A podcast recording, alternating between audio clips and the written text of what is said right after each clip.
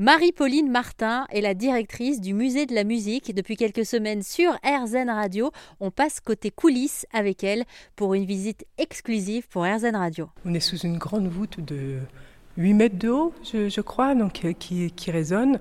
Là, on est monté, euh, euh, on a monté l'histoire de la musique. On est ici au XXe siècle avec l'avènement de toutes les musiques dites électroniques. Alors, c'est pas c'est pas les musiques électroniques d'aujourd'hui, hein, où tout tout peut se faire même dans un dans un dans un ordinateur ou sur un portable ou avec des pads. Ici, c'est vraiment la, la, facture d'instruments en bois, mais qui teste de nouveaux mécanismes liés à l'apparition de l'électricité. Donc, vous avez des ondes Marteneau des thérémines. Alors celui-ci n'est pas jouable, ça c'est un des, premiers thérémines. Vous avez un corps en bois euh, à droite, vous avez une première tige. Et Ça ressemble un peu à une antenne, quoi. C'est des antennes, exactement. Il sort deux antennes, l'une dressée vers la hauteur.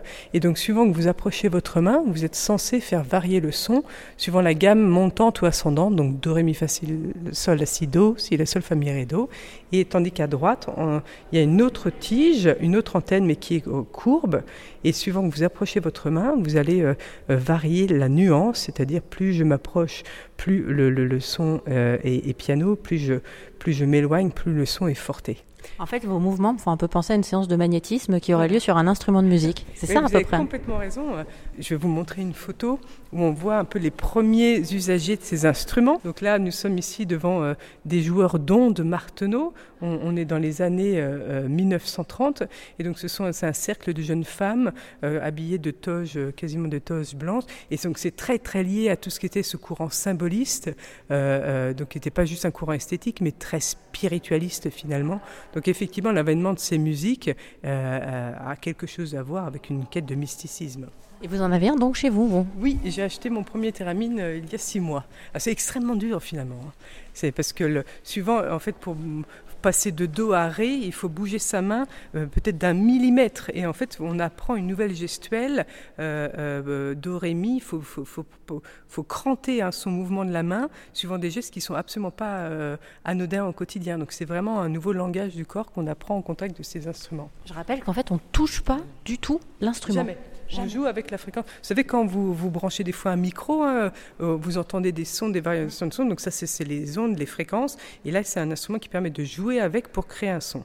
Et effectivement, je, m'en excuse, cet instrument euh, qui était en libre service, le thérémine, a été tellement, il est en cours de maintenance. Voilà. Il n'y a pas de souci, il n'y a aucun souci parce que du coup, ça sera l'occasion peut-être d'un autre reportage cette fois chez vous et vous nous jouerez directement du thérémine.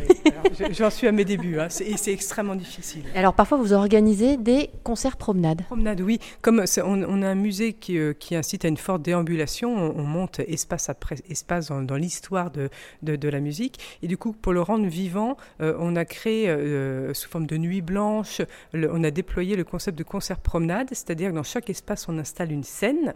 Et donc le pub, euh, ou un musicien ou plusieurs euh, musiciens vont jouer par exemple un quart d'heure. Et donc lorsque ce petit concert est fini, ils vont dans l'autre espace et, ainsi de suite. Et donc ça compose une soirée ou une ou une après-midi de, de, deux heures qui est toujours axée thématiquement. Donc on a pu faire une une nuit blanche par exemple sur le lien entre musique et érotisme. Ça, c'était absolument fabuleux. Ou, euh, euh, cette année, on a créé un super concert promenade aussi autour des sons de la nature. Donc là, on a invité des bioacousticiens ou des musiciens euh, que questionnent les sons de la nature. Donc dans chaque espace, vous explorez une thématique au contact de musiciens, mais de manière ambulatoire. Et la suite de la visite du musée de la musique, c'est cette semaine sur RZN Radio. Nous en apprendrons par exemple davantage sur l'impressionnante collection d'instruments qui constitue cet endroit extraordinaire.